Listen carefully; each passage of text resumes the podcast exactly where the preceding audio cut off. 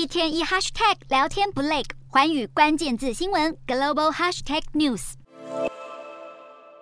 经济不景气加剧，英国央行三号警告，英国恐怕会面临有记录以来时间最长的经济衰退，失业率也可能会翻一倍。俄乌战争造成的能源危机，让一般英国民众生计受影响。原本英国央行预计经济衰退会从年底开始，并持续明年一整年。但现在又改口，衰退早在今年夏天就开始了，并且可能会持续到二零二四年。虽然衰退程度并不是最严重的，但是衰退周期将会是一九二零年有记录以来最长的一次。为了应对目前的棘手状况，英国央行宣布要升息三码，这也创下了三十三年来最大的幅度。英国九月份的通膨飙升到了十点一趴，对英国家庭造成很大的压力。这次的升息是苏纳克首相上台后的首次行动，外界预估在短暂混乱的特拉斯政权结束后，苏纳克会采取。较传统的经济政策，眼下最重要的是稳定英国经济。